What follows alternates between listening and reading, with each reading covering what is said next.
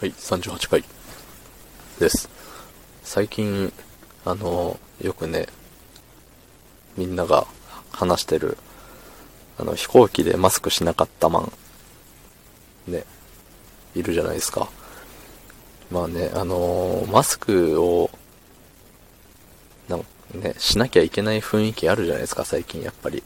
どこ行っても。うん。だから、マスク、するものだと思うんですけど、普通は。うん。だし、飛行機ってなんか、ね、密閉されてる感、すごいじゃないですか。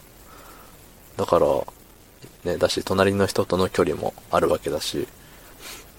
で、まあ、飛行機のね、会社も、そこをね、あの、全部一席ずつ開けなさいとか言われたら、あれじゃないですか、一回飛ぶごとに赤字みたいな、そんな感じになりうると思うんですよね。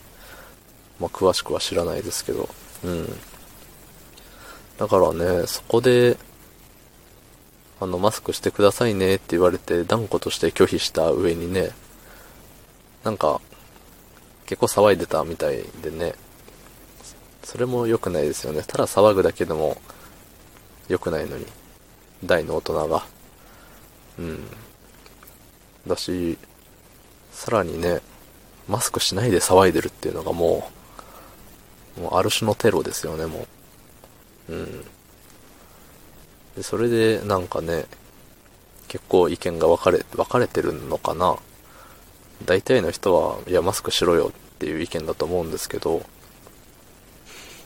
ね、そこ、なんでそこまでしてマスクをしたくなかったのか、持ってなかったのかもしれないですけど、ね。で、よく考えるとね、あれをね、一人でやってるんですよね。なんか友達と行っててとか、ね、仲間、誰かとグループで行ってて、ね、怒られてって、それでね、仲間の前で、そういうダサい真似はできないみたいな感じで、ギャーギャーやってるのかなって、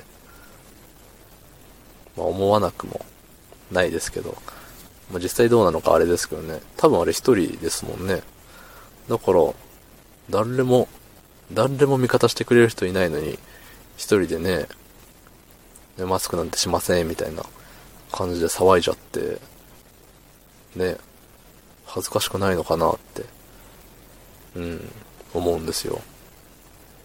まあそれに対して何も思わないから、マスクしないでも平気だったんでしょうけど、まあその人だけ注意されてるっていうことは他は全員マスクしてたわけですもんね。逆に言うと。うん。だから、ね、周りの目を気にしなすぎた末に、結構お金取られるっぽいですもんね、あの人。損害賠償っつって。まあ、ね。